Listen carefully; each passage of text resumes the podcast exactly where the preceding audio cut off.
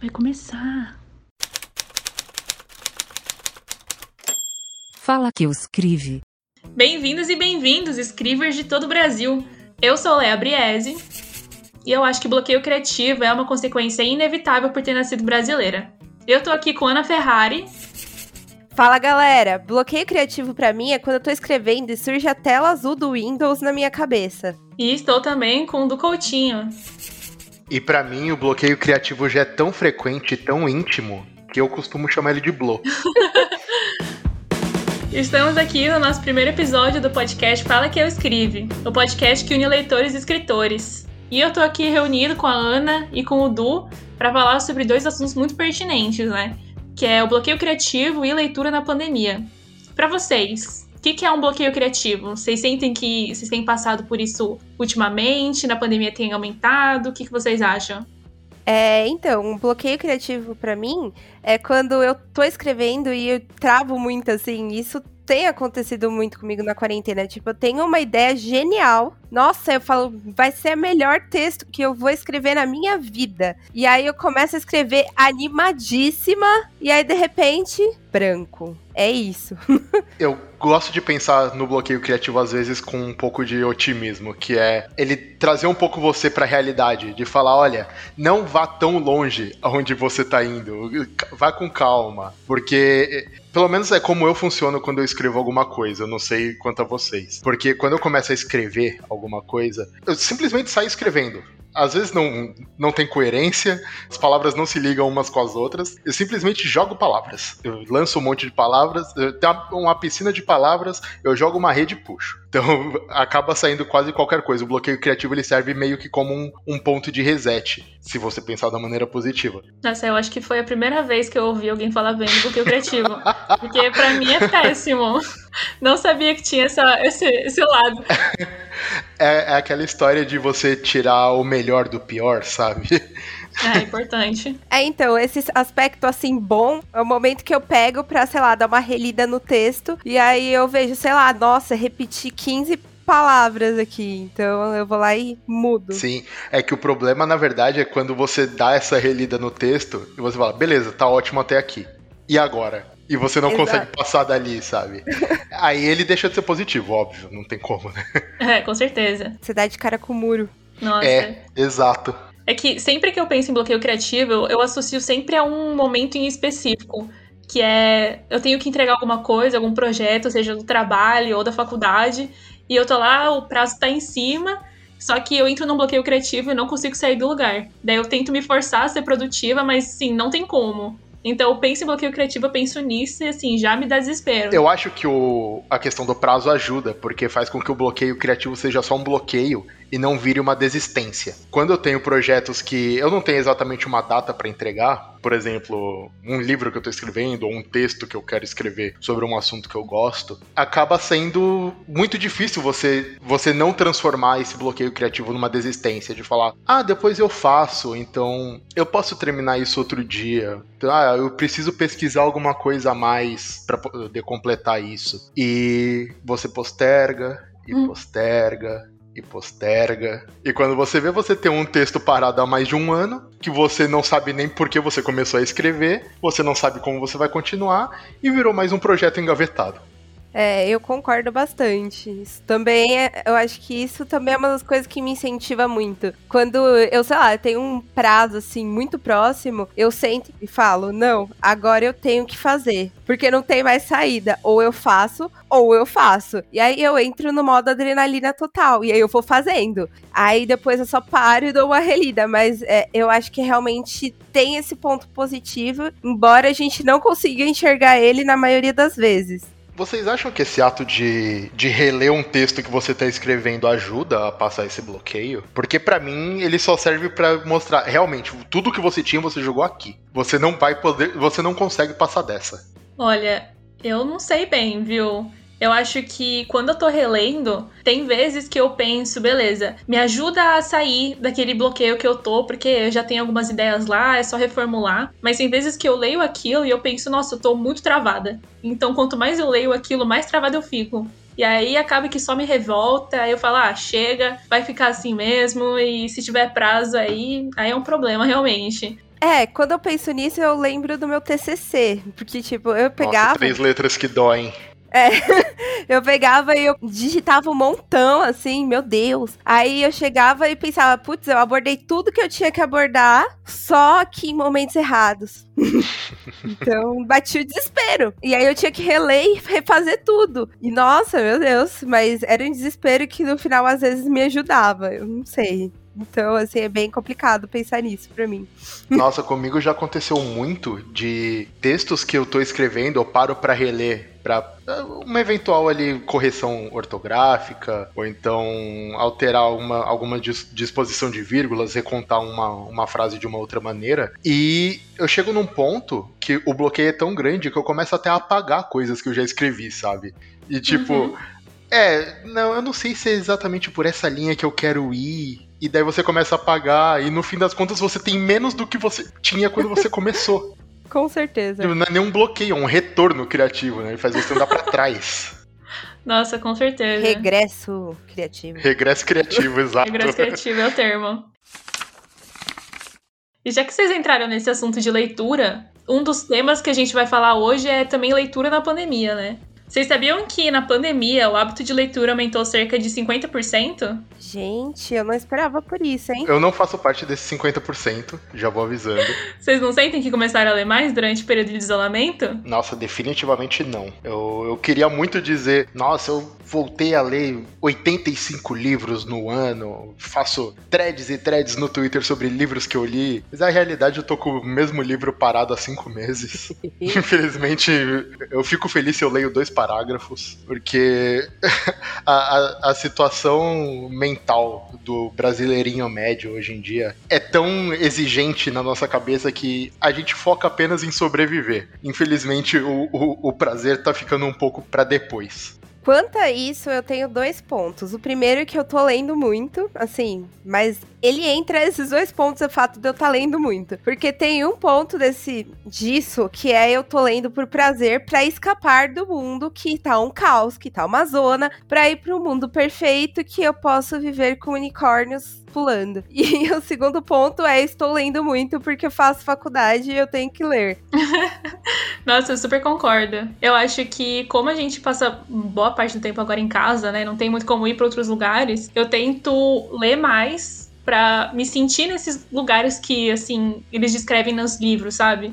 Acho que é, é um jeito que eu encontrei também para passar o tempo. Mas vocês acham que leitura por obrigação conta como aumento de leitura na pandemia? Ah, eu acho que não. É, então, acho que é injusto, né? É porque não tem muito como fugir, né? Mas eu achei interessante o que o Du falou, que né, ele achou que ia ler um monte de livro, 80 livros, ia estar tá lá fazendo um monte de thread. E no começo da pandemia, a gente realmente, pelo menos eu achei, que eu ia fazer vários cursos. Eu falei, nossa, vou usar esse tempo para aprender várias coisas, vou criar um hobby. Assim, um ano e meio depois da pandemia, eu já, assim, não tenho vontade de fazer mais nada.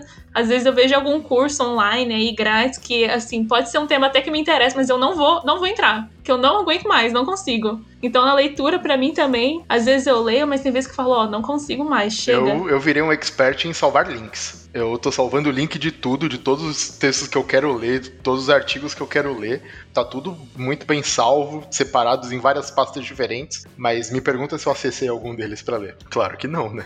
É, a questão dos links, eu também tô salvando 500 links, assim. Tem um monte de link que eu não leio, realmente. Mas uma parte deles eu leio e isso tem me ajudado também bastante. Quando eu tô muito cansada das coisas, eu só pego e falo: Ah, tá, a gente já tá tão ferrado, eu posso ter um tempo para ler. Aí eu vou lá, paro tudo e começo a ler o que eu quero ler. E eu acho que tem me ajudado um pouco isso também.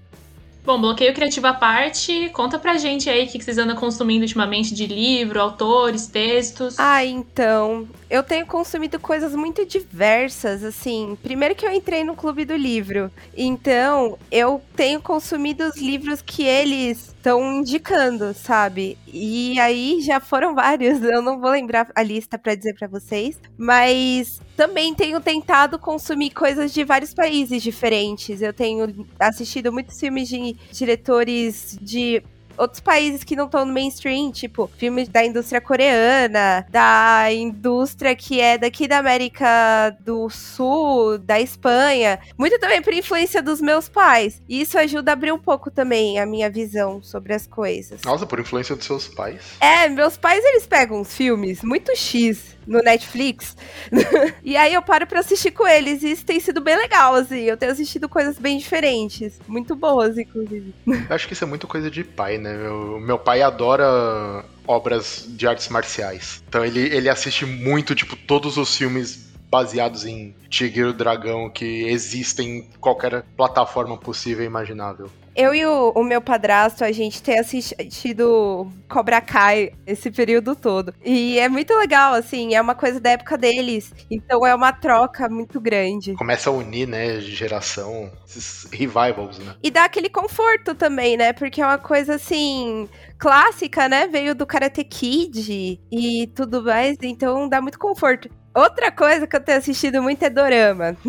e é legal, porque assim, eu conheci muitas coisas que eu achava que eu não ia conhecer. Eu tinha muito preconceito com dorama. E eu comecei a assistir por causa da minha amiga. E no fim, eu gostei muito. Fiquei com muita vontade de pesquisar sobre, de ver os costumes de uma outra sociedade que eu nem fazia ideia que existiam. Então, assim, é, eu acho que foi bem rico. Já eu, eu tô mudando muito as mídias que eu tô consumindo coisas. Eu não tô só lendo textos ou livros atualmente. Eu tô buscando novos podcasts, novas bandas, novos filmes, novos gêneros de, de conteúdo.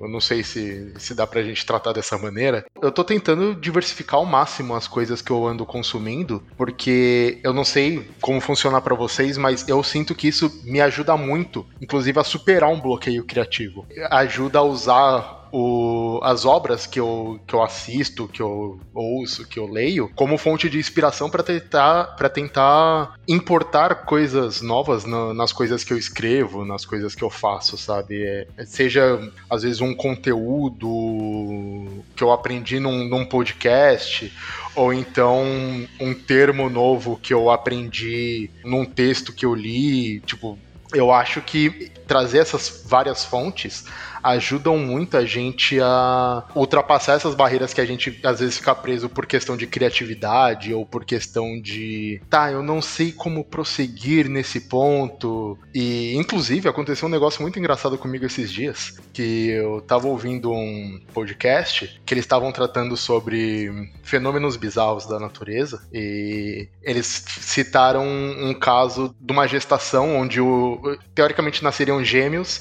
mas um um dos embriões fagocitou o outro, e isso gerou uma criança com dois DNAs. E eu achei isso um absurdo. Eu falei, meu Deus do céu, eu nunca vi isso na minha vida. E assim, atualmente eu tô reassistindo House. E eu assisti um episódio de House que aconteceu exatamente isso, sabe? A causa do problema lá era justamente uma criança que tinha dois conjuntos de DNA, justamente porque aconteceu essa mutação, que eles chamam de quimerismo, acho. E é, aconteceu justamente essa mutação. Eu falei, meu Deus, eu, eu já sabia a solução desse caso porque eu ouvi essa semana em um programa totalmente diferente, sabe? Então, isso é um exemplo de como esses conteúdos conseguem ultrapassar essas mídias e como isso pode ser um, uma maneira de você trazer algo, algo novo para poder superar os seus bloqueios criativos na, nas coisas que você cria, sabe? Não, totalmente. Eu acho isso super interessante. Acho que a gente agora consegue se permitir ir atrás de outras coisas, realmente, né? Seja atrás de música, de série, filmes, leituras também. E inclusive era algo que eu ia perguntar para vocês, o que, que vocês fazem para superar bloqueios criativos? É, eu vi que o Du já busca outras formas. E você, Ana, você você vai atrás de, de ler, você passa um tempo, não sei, meditando. É uma coisa que eu gosto muito de fazer para superar um bloqueio criativo. Acho que é um conselho que eu dou, assim, para quem estiver passando por bloqueio criativo agora. Se você estiver ouvindo isso, ó, meditação ajuda muito. Ouvir música também é algo que, que ajuda bastante. E você, Ana, o que, que você acha? Pra superar bloqueio criativo, assim, eu tenho feito um pouco parecido com o Du também, consumido uma diversidade bem grande de conteúdos diferentes. Inclusive, podcast era uma coisa que eu não escutava antes e agora eu tenho escutado muito e aprendido muito também. Mas uma estratégia que eu sempre usei para quando eu tinha bloqueio criativo é pegar e andar. Eu saio de casa e ando sem rumo, que é o que os o pessoal chama de flanar. Eu faço isso, para mim é, é, bom. Eu olho a rua, olho as pessoas, de repente, sei lá, da bituca de cigarro na sarjeta, eu encontro uma inspiração pro meu texto. Então eu tenho feito isso. E eu indico, inclusive, flanar é muito legal, você encontra várias coisas. Nossa, flanar. Flanar. Termo maneiro, eu não desconhecia. E ainda nesse, nessa questão de bloqueio criativo, vocês acham que no futuro, assim, no futuro próximo, a gente vai estar um pouco mais suscetível a passar por bloqueios criativos? Visto que cada vez mais a gente está né, passando por momentos de ansiedade, às vezes depressão. Bloqueio criativo eu acho que está muito ligado também à rotina e cansaço, né? E como tá nessa, nessa sociedade que tudo é muito rápido, áudio de WhatsApp agora você consegue acelerar pro 2, né? Então tudo tá muito rápido. Vocês acham que a gente vai superar isso num futuro? Ou será que isso só piora? Eu, eu não sei dizer de verdade se a gente vai conseguir melhorar tão logo essa, essa fase passe, sabe? Eu acho que vai depender muito de como a gente vai se adaptar mentalmente a esse pós-pandemia, por assim dizer. Eu acho que, como você disse, é, muito do, dos bloqueios criativos costumam vir normalmente do, do, cansaço, da exaustão devido à rotina, ou então você simplesmente não tá bem o suficiente para conseguir dar o seu melhor ali no que você tá fazendo. E você acaba preso ali na, naquele momento que você tá, né? Eu acho que vai depender muito de como a gente vai chegar nesse pós-pandemia, como a gente vai estar vai tá mentalmente, e a partir daí isso vai se refletir não só no ritmo que a gente vai ter para escrever as coisas, como na qualidade do que a gente vai escrever, sabe? Eu concordo.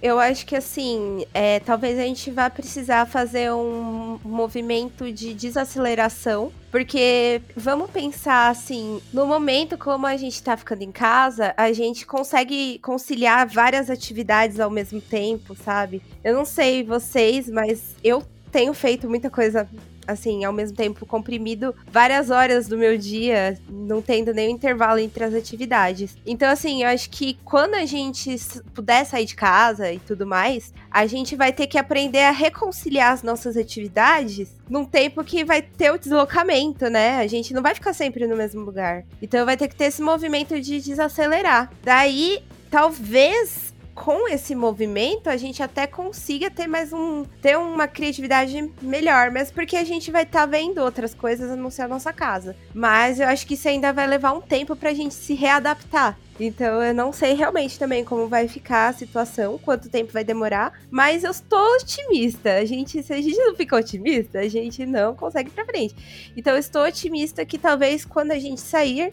a gente vai conseguir criar coisas novas. Embora a gente já esteja criando muito nesse contexto que estamos, né? Mas será que a gente vai conseguir desacelerar no futuro? Eu acho que a gente vai desacelerar num, num, sentido de tipo, sabe quando você deixa o, o seu cachorro dentro de casa há muito tempo e ele fica com aquela energia acumulada querendo passear? E quando você abre a porta, ele sai correndo 10, 20, 30 metros e depois ele para pra cheirar grama ou pra sentar no, no chão. Eu acho que a gente vai desacelerar nesse ritmo, sabe? De a gente vai ter esse estopim de todo mundo querer recuperar esse tempo perdido. E aí eu acho até que o, o que a gente chama de ócio criativo, né, vai tomar uma forma diferente. Ele vai deixar de ser o ócio da gente na frente da TV ou do computador e vai ser a gente passando o tempo ao ar livre, passando o tempo viajando, conhecendo lugares, revisitando lugares e as inspirações que vão vir disso são diferentes. E eu acho que essa desaceleração vai vir justamente quando todo esse ímpeto de querer recuperar esse tempo passar e a gente começar a encaixar a normalidade de novo na nossa rotina. Sim, saborear novas experiências, sabe? Por exemplo, é. ir naquele café novo que abriu e você não pôde ir. Aí você vai pegar um momento para você sentar, tomar o seu cafezinho novo, comer um pãozinho Sim. que você nunca comeu. Eu acho que vai ser nesse sentido de novas experiências que a gente vai querer curtir o momento e ficar naquele momento. Sem contar a troca com outras pessoas, né? Você vai poder conhecer novas pessoas pessoalmente. Nossa, sim. Porque uma coisa é na reunião é. online, né? Outra coisa é pessoalmente você ter aquele contato humano que tanto faz Nossa, falta, faz né? Muita falta. Eu antes não valorizava tanto. Falta. Depois que a gente começou a ficar isolado, que eu percebi como é importante. Eu mal posso esperar para dizer para as pessoas que eu não aguento mais vê-las de novo. Já eu, eu quero muito abraçar as pessoas.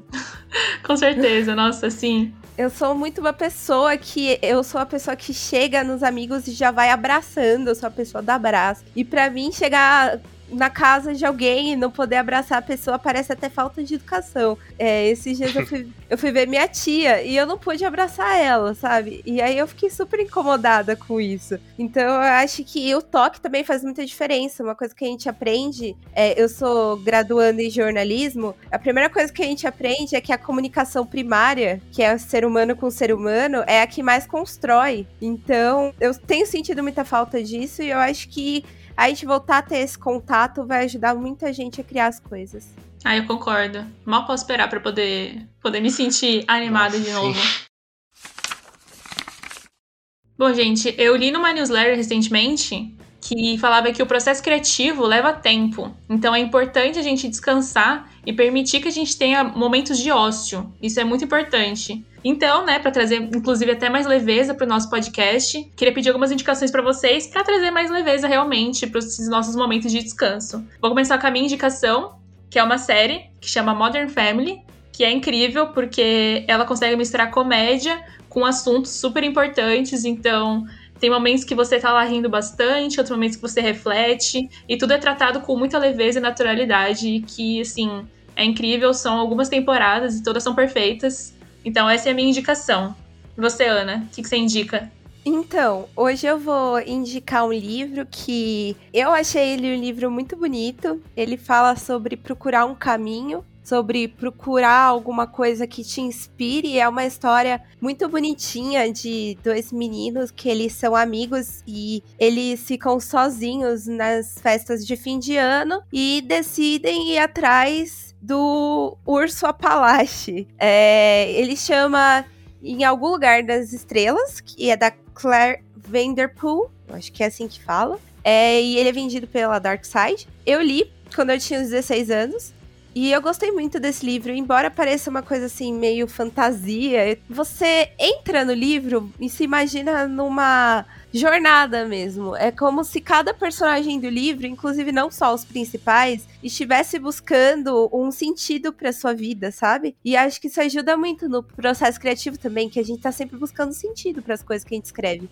Minha indicação, acho que ela vai muito de encontro com o que você falou na sua, Léo. É, é uma série também que eu, eu gosto muito, que aborda temas super importantes, atuais, e tem uma série de referências muito boas é, que adicionam detalhes aqui e ali no, nos episódios. É uma série chamada Blackish. É uma, uma sitcom de 2014 que foca na, na vida de uma família negra num bairro rico, predominantemente branco, americano. A gente sabe como isso funciona nas séries americanas. E é uma, é uma série bem divertida, bem leve. Ah, os episódios focam muito no, no, crescimento dos filhos do, do Dre e da Rainbow, que são os pais, e na presença dos avós ali com a família, que é uma coisa bem cultural também, de ter os, os avós próximos ali na criação junto, e traz muitos aspectos culturais e raciais importantes, não só em termos da discussão,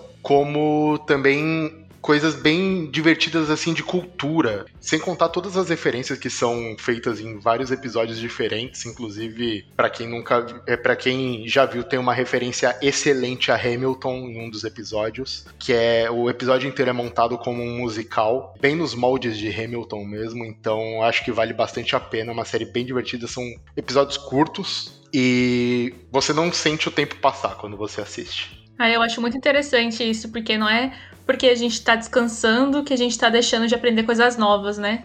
Eu acho que tudo, tudo tem a ver com a forma que algum conteúdo é passado para você. Bom, gente, esse foi o nosso primeiro episódio do podcast Fala Que Eu Escreve. Espero que vocês tenham gostado. Muito obrigada, Ana e Du, pela participação e pelas indicações, foram ótimas. E é isso, gente. Sigam a gente nas redes sociais, escreveapp no Twitter e no Instagram, e acessem a nossa plataforma, escreve.com.br para vocês verem como nossos escritores têm escapado do bloqueio criativo e quem sabe isso não inspira vocês a escrever por lá também. É isso, gente, até a próxima.